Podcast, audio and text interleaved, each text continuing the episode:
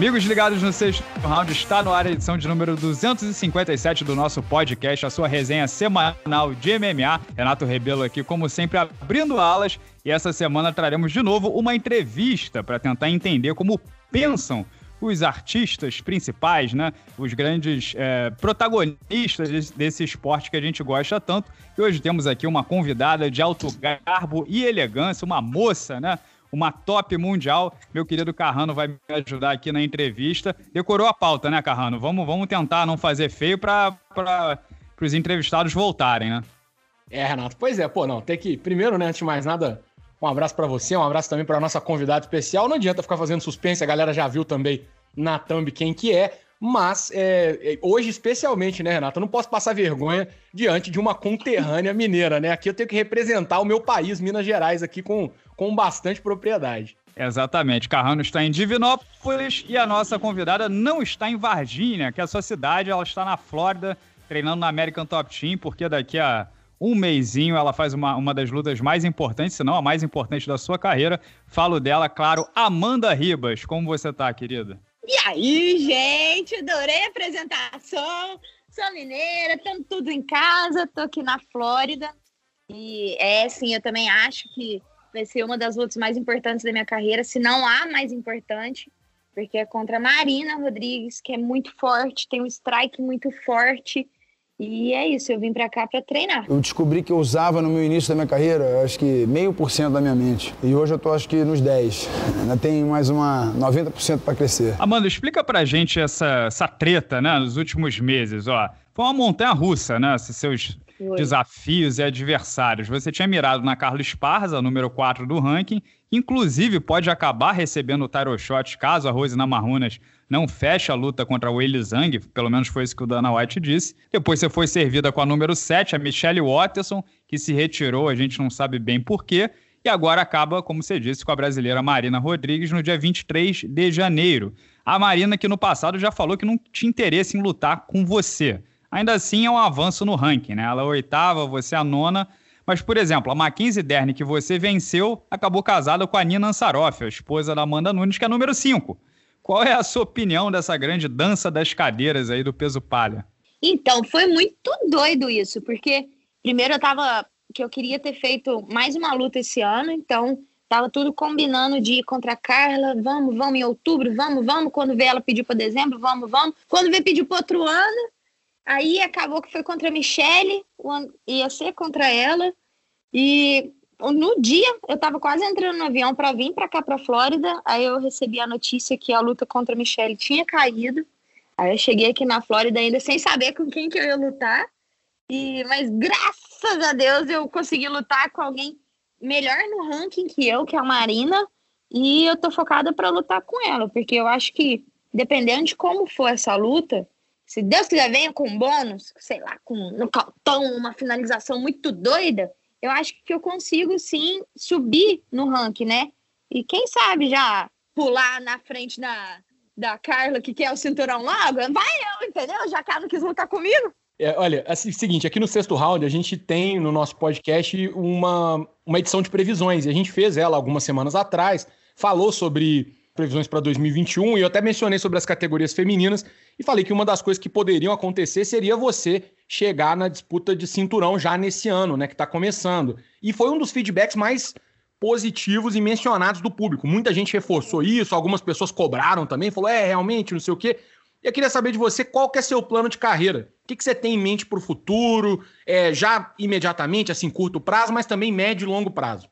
Então, eu penso, sempre acho que tem que cada passo de uma vez, com calma, que eu todo sparring eu vejo coisa para eu melhorar, cada luta eu fico me observando, vendo o que, que eu posso melhorar e o que, que eu já melhorei também, senão eu me cobro muito, né? Mas eu acho que o meu, meu objetivo a curto prazo é essa luta contra a Marina, tô totalmente focada nela, não tem. Né? Tanto é que eu vim para cá no Natal, já fiz sparring hoje, vou fazer de novo, ano novo. Natal vai ser dia normal de treino para mim porque eu tô muito focada mesmo para chegar em Abu Dhabi e tá na minha melhor forma possível. A médio prazo, deixa eu ver. Até o final do ano que vem. É. Eu, eu quero sim disputar o cinturão no ano que vem. Lógico, lógico, lógico, que eu tenho que melhorar muito, que eu sei que eu tenho que melhorar. Mas eu quero. Eu acho que a palavra tem poder, entendeu?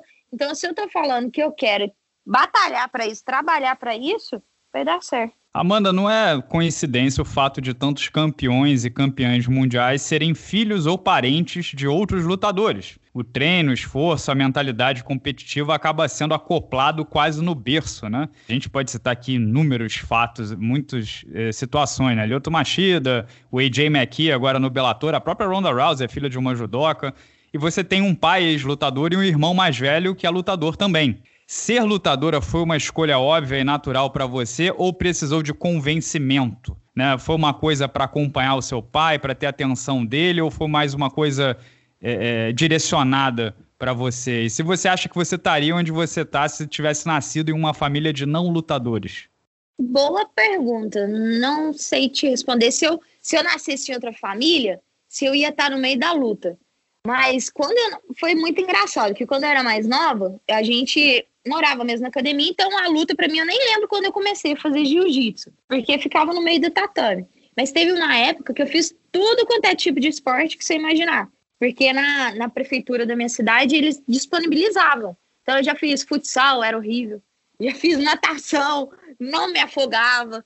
Dança já fiz também. Aí eu acabei indo pro judô para melhorar meu jiu-jitsu. E eu não gostava de judô. Eu fiz porque era para melhorar mesmo meu jiu-jitsu. E comecei a ficar viajando, fui me destacando, comecei a ganhar bolsa atleta.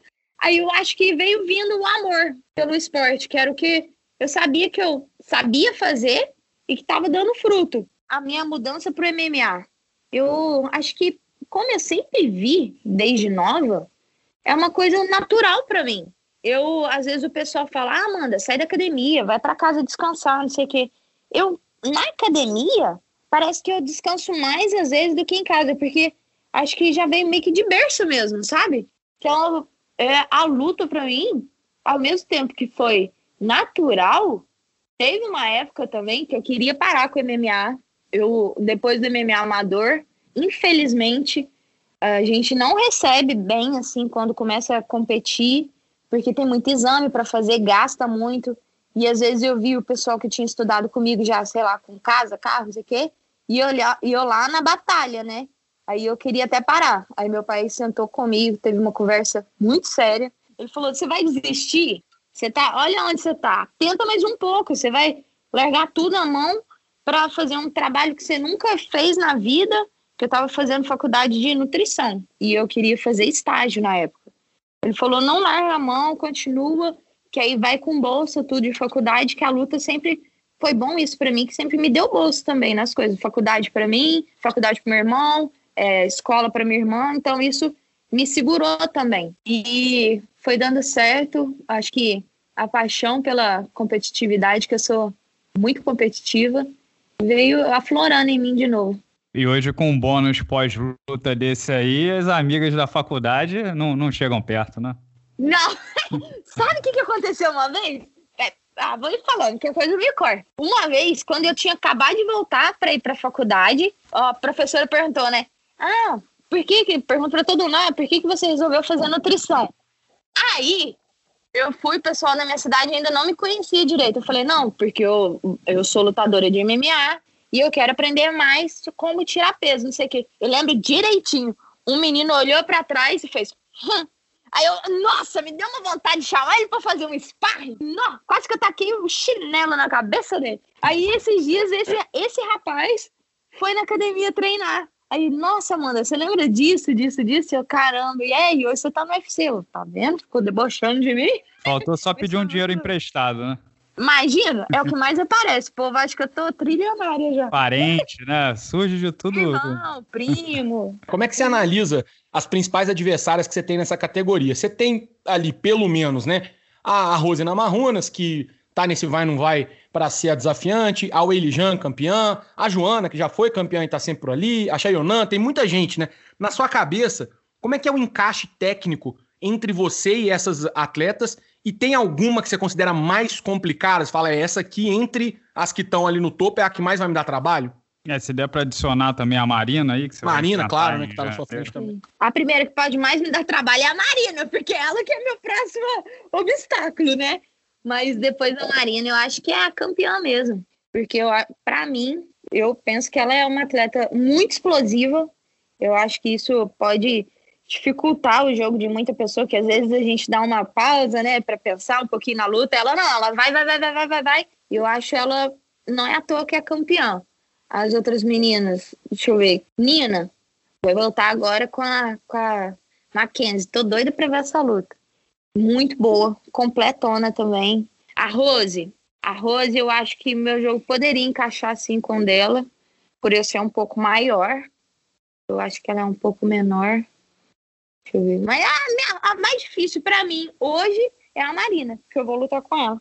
Amanda, é, como é ser uma menina carismática, papo flui, jovem, tecnicamente competente e bonita numa profissão em que 90% do público é masculino, com idades de 18 a 35 anos. Ou seja, né, na, na, na, na ebulição dos hormônios. Você é bem tratada, respeitada por esse público consumidor ou os seus directs é uma barbaridade enorme? Gente, vocês não estão entendendo. O pessoal atrás do celular, atrás da, do computador, todo mundo vira super-homem, todo mundo fica corajoso, porque é cada mensagem que o pessoal manda que é muito sem noção. Tem um moço que ele, ao invés de mandar mensagem só pra mim, tipo assim, eu tiro foto com os meninos do treino. Começa a xingar os meninos do treino, tipo, é, sai de perto da minha esposa. Eu acho muito doido. Mas pessoalmente, assim, graças a Deus, acho que por eu viajar bastante com meu pai ou com o sensei, tá sempre perto de mim, nunca ninguém faltou com respeito, não. Isso eu sou muito, muito feliz, porque eu, às vezes eu escuto histórias de meninas falando que, ou às vezes empresário é, abusou dos direitos, ou sei lá, até patrocinador, que eu vejo muito que tem. Eu tento tomar cuidado, sabe? Mas nunca aconteceu nada assim pessoalmente comigo, não. Mas nas redes sociais, tá louco. É, na rede social é meio que um para-raio de maluco, né? que deve não ter é. de. Que é igual eu falei, o povo fica corajoso atrás da tela. Quando teve uma vez que, quando no outro UFC na Ilha da Luta, que eu cheguei a assistir o card com o Dana White, né? Daí fiquei me achando, tirei foto, tudo, postei. Ah, é porque eu sou muito fã dele. Eu acho que ele é uma pessoa visionária, sabe? Quando todo mundo achou que não ia ter campeonato de esporte nenhum, bum, ele foi lá e fez. É, não dá então, certo. Já imagina o tipo de, de mensagem que você deve ter recebido. Nossa, recebi cada coisa. Pessoal comentando nas fotos. É, isso aí, por isso que foi tirar foto. Tem que sair mesmo. Aí, seu Ribas ficou bravo. Tem que ver. Eu não ligo, não. Mas meu pai, meu irmão, minha irmã ficaram tudo bravos. Aí, tem um, eu não sei se eu vou lembrar a palavra certa agora, mas eu não sei se é. Não sei se é desacato pela internet, ou é bullying pela internet, alguma coisa assim. Que tem como você entrar com processo. E teve um, uns, umas pessoas que eram do Brasil, que eles vão ter que ir lá em Varginha para poder res responder é sobre isso. Olha, então pesado. fica bem claro o recado. Antes de mandar desaforo, né, para as meninas nas redes sociais, pode acontecer esse tipo de coisa com você. Não é a terra de ninguém também, né? Porque não, não é não. as pessoas perdem né, os limites, né, muitas vezes. E sabe o que, que era mais doido?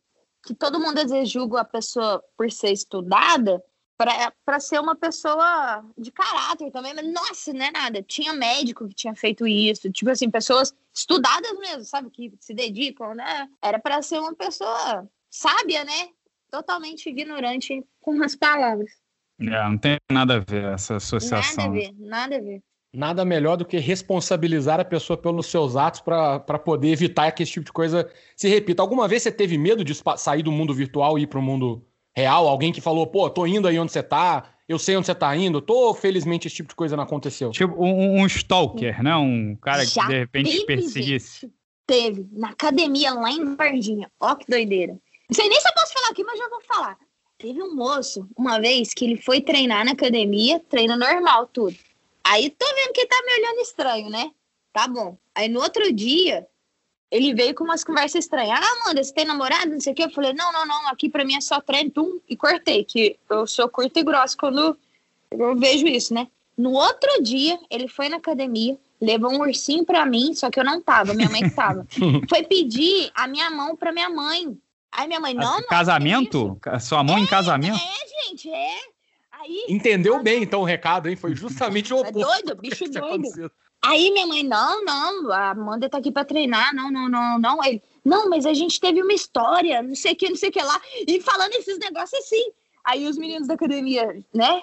Academia de luta, vai mexer com a filha do, dono, não dá. Aí os meninos foram dar um, uma tirada dele da academia. Era uma surra nele, né? É. Aí ele não apareceu mais, não. Aí depois disso, meu pai me deu spray de pimenta. É isso aí. Né, pra ficar mais tranquilo, né? O risco que você corre depois desse podcast é nunca mais alguém do sexo oposto se aproximar de você. não, gente, faz isso não. Tô tranquilo aqui, entendeu? Estamos na ativa. E... Mas você sabe, antes de eu chegar no lugar, sei lá, cheguei no restaurante, eu sempre olho tudo. Isso, desde mais nova, até meu pai falou que antes a, o pessoal que lutava era muito brigador de rua, né? Acho que era uma, sei lá, essa vivência do vale tudo, tudo. Eles brigavam muito. Então, eu e meu irmão, desde mais novos, meu pai sempre falou: ó, andem, andem sempre vocês dois juntos, sempre quando for no lugar, toma cuidado para não vir alguém querendo brigar com vocês por causa de mim. Então, a gente tinha umas estratégias de briga. então, sempre quando eu chego no lugar, eu já vejo onde tem saída, se tem, sei lá, algum rosto familiar.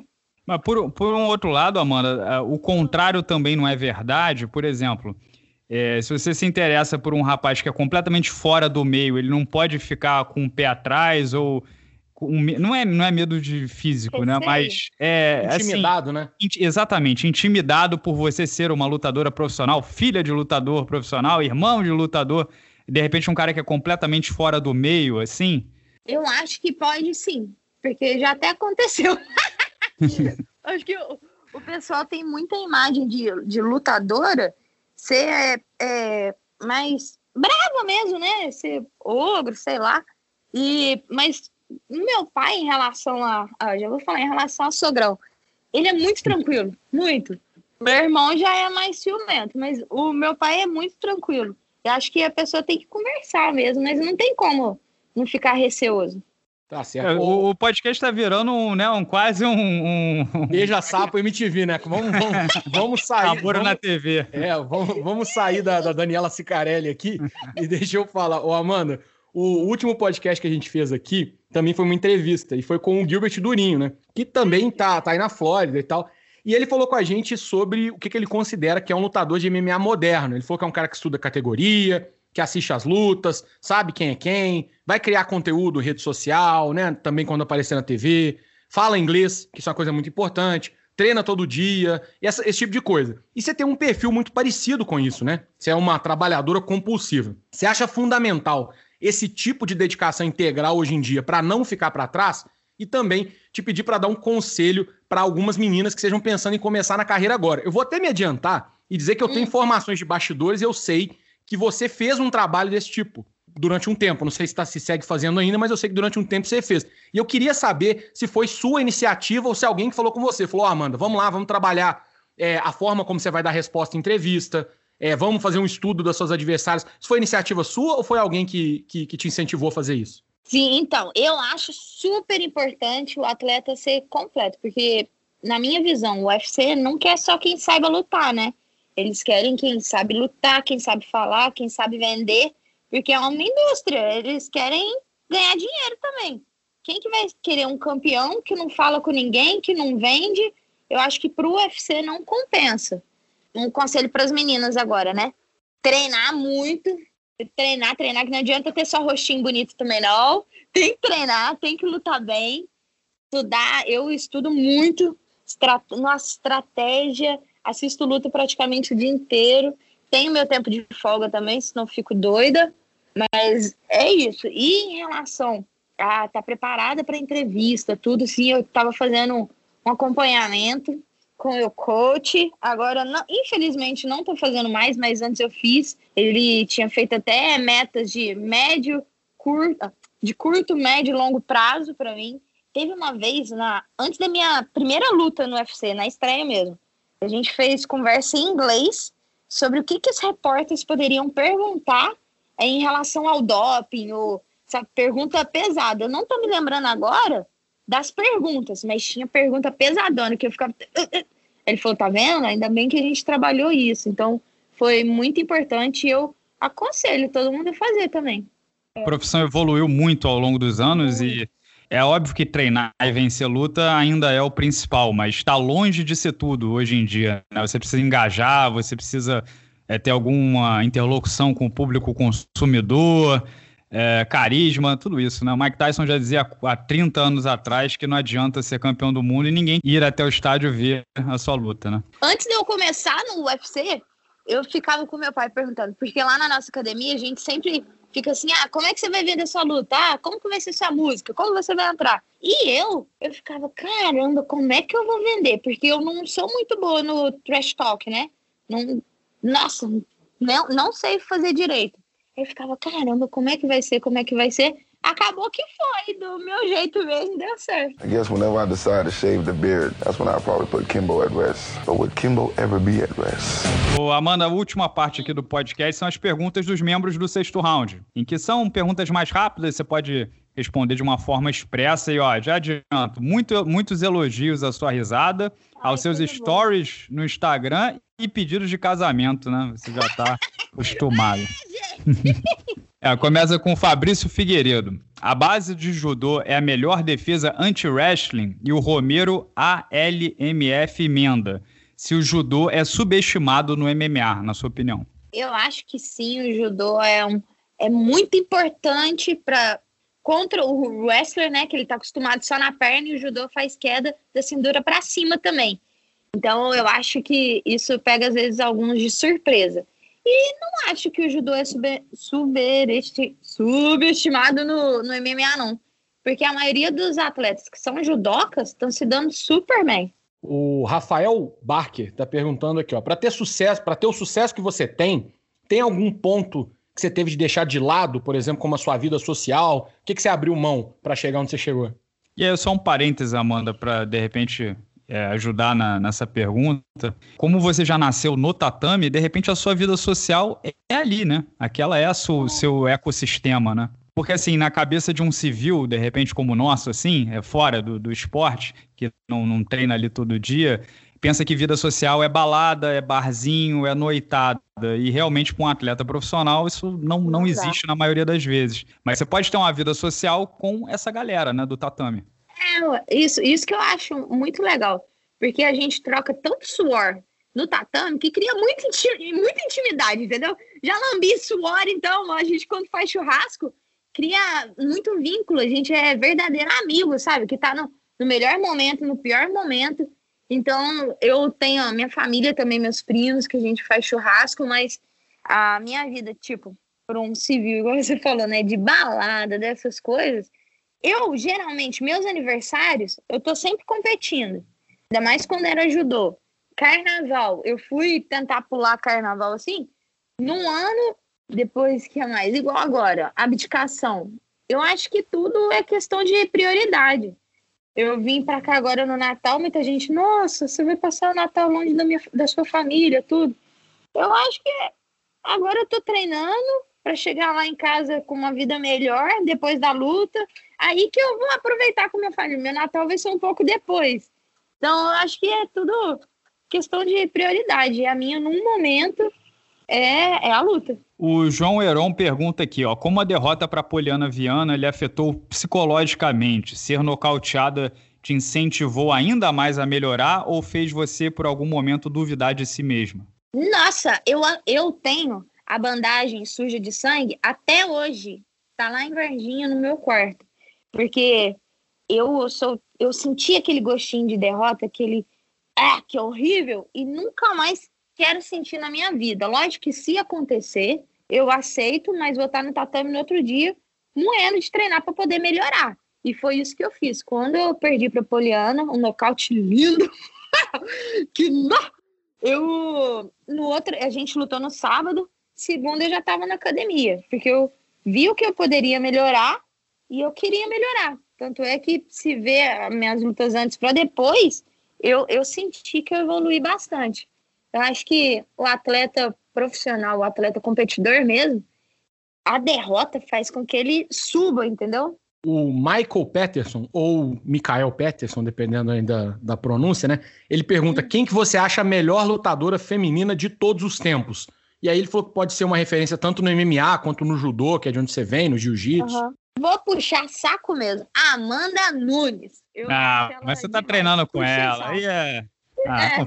Foi o primeiro nome que veio e eu acho ela demais. Demais, demais, demais. E às vezes, como, sei lá, a pessoa não tem tanta convivência com ela, eu acho ela uma sabedoria. Fora da luta e no tatame também. Ela sente as coisas às vezes, sabe? Que você acha que não vai chutar quando aparece um chute que foi no tempo certo. Ela tem uma visão de luta muito boa, muito boa. Tem algum nome no judô e no jiu-jitsu, assim, que te sejam referência? No judô, ela foi campeã olímpica uma vez. E eu acho que me marcou muito que é a israelense, que ela lutava na minha categoria, até 63 quilos, quando eu acabei no judô lá. E ela finalizava todo mundo, estava finalizando com a, com a lapela. Isso era uma coisa que o pessoal achava que não podia, não muita gente fazia. E ela me marcou por causa disso, que ninguém esperava e ela, bum, e finalizava todo mundo com a lapela. Então, para mim, ela foi uma das melhores. Fugiu o nome dela. O que, que, você acha da Kyla Harrison na PFL, bicampeã olímpica também, tá invicta no MMA? A bicha é forte demais, demais, demais. Hoje ela tava treinando também. E eu acho que ela vai se dar super bem. Você treina com ela ou é diferença não, de peso? Não treino. É, a diferença de peso, de peso é bem grande. E querendo ou não, a estratégia é muito diferente, né? Com, se eu for treinar com a Keila e com a. para lutar com a Marina. É, o Abraão Alves pergunta qual a maior dificuldade de você chegar onde chegou? E aí tem as lesões, né, que você teve, algumas mais difíceis. Teve o caso de doping, eu li até uma entrevista do seu pai dizendo que na época ele ficou meio é, é, psicopata, né? É, com tudo que você bebia, com tudo que você comia e fez uma investigação e virou cientista para saber tudo, etc. Ou a derrota por nocaute para Poliana? Qual, qual foi a, o, o, o, caso mais difícil na sua cabeça? Eu acho que com certeza foi o doping. Nós, daí sem sombra de dúvida, que ao mesmo tempo foi mais difícil, eu acho que foi o que me deixou mais forte e mais tranquila quando eu chego assim no, no UFC, eu chego para treinar, porque eu sei que quando a gente faz as coisas certas, as coisas certas vêm. Demorou dois anos para eu poder falar que, poder, a usada poder falar que realmente eu estava limpa, que eu não tinha feito nada.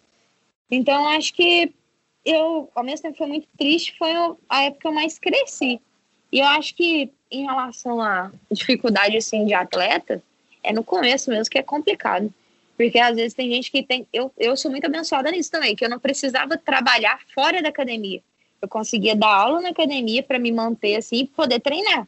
Tem gente que às vezes não consegue isso. Então é bem complicado o atleta profissional ter que trabalhar, treinar e competir ao invés de receber, às vezes tinha que pagar para poder viajar, né? O Edrei Pereira Silva está perguntando aqui como é que foi a sua integração né, da academia local em Varginha com as suas idas para a América Top Team. Ele também quer saber é, se é possível você ser campeão, campeã, treinando no Brasil, ou realmente esse intercâmbio aí ele é fundamental e muito importante. Todo mundo conversa com todo mundo. A gente tem até um grupo no WhatsApp, porque meu preparador físico na minha cidade é meu irmão. E aqui, ó, o VV. Então, eles fazem trabalho em conjunto. Isso eu acho super bacana, que tá fluindo. E em relação a ser campeã, se dá para ir da minha cidade. A minha última luta, eu fiz meu camp todo em Varginha. Isso eu achei muito legal, porque eu consegui mostrar que dá sim para treinar na minha cidade, se dedicar bastante e chegar no UFC e lutar bem, sair com a vitória. O Davidson também não, não faz parte de, de um time, de um time, como que eu posso dizer, conceituado, né? Que, e tá campeão, e tá lutando. Então, eu acho essa junção é muito importante para mim, é porque tem muito contato. Eu venho para cá, igual agora. Às vezes, na minha cidade, o pessoal que vem treinar comigo o ano inteiro precisa de um tempo para dar uma descansada também, ver a família. Aqui tem mais gente que vai treinar no mesmo card que eu. Então, você chega na academia, tá aquele clima de competição. Então, isso eu acho muito fundamental para mim. Aí, aí você tem algumas experiências mais próximas do que você vai receber no Cage, né? Você, você treinou agora com a Paige Vanzan, né? Que você competiu Sim. com ela. Tem a própria Joana Joncic, que é ex-campeã da categoria. Então você, você sente mais ou menos o que é necessário, né? Isso, é verdade. A Joana não tá aqui no momento, mas a Paige tá treinando, a Nina tá treinando, tá, tem bastante meninas treinando, e você sente aquele que. Igual, no camp passado eu tava treinando para lutar com a Paige. E agora ela tá dividindo octógono comigo. Ela é muito boazinha, a gente conversa super bem, mas sempre fica aquela meio que pensão, entendeu? Que acho que lembra do campeonato. Aí já fico preparado com frio na barriga. Aliás, é, você teria, por exemplo, você tem a possibilidade de treinar só em Minas, né? Você teria problema de enfrentar uma dessas meninas, como a Joana, a Nina Saroff, se ela vence a Mackenzie, por exemplo, a própria Joana, é muita gente ali, né, do mesmo lugar. Sim, eu preferiria se fosse para disputar cinturão, entendeu? Se for disputar cinturão com uma delas, seria, nossa, uma honra, assim, mas é tudo questão de negociar, né? Tá certo. Amanda, muitíssimo obrigado pelo seu tempo, pela, pela simpatia. É sempre legal a gente entender como as pessoas que fazem o, o show, né, o evento, pensam, né? Então agradeço aí novamente a sua disposição. Eu que agradeço, obrigado pelo convite. Desculpa qualquer coisa, quer dizer, eu sou enrolada para falar. Mineiro demais, olha isso, Renato. Desculpa qualquer Só faltou chamar para tomar um cafezinho. cafezinho com pão de queijo? Eu trouxe dois de leite para todo mundo aqui, eles ficaram tudo doido. Mas é isso, eu acho que o atleta, quando. A maior arma do atleta é o microfone na mão dele, que aí é a hora que ele consegue ser ouvido, né? Então eu acho que nós, como atletas, como lutadores, temos que dar muita, muita atenção para vocês, né? Que vocês que colocam essa arma na nossa mão. If you have a dream in your life, go ahead. It's possible. Então é isso, meu querido Carrano, mais uma entrevista, só atletas top de linha.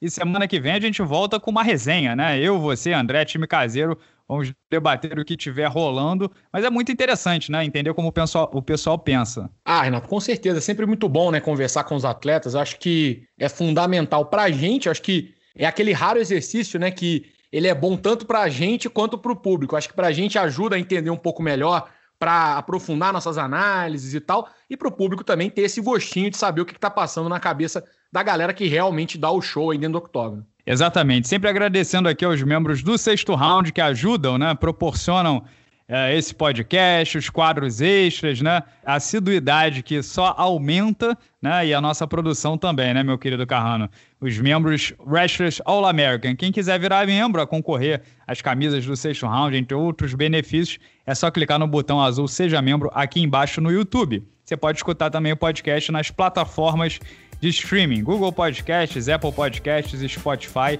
entre outras lá listadas no Anchor.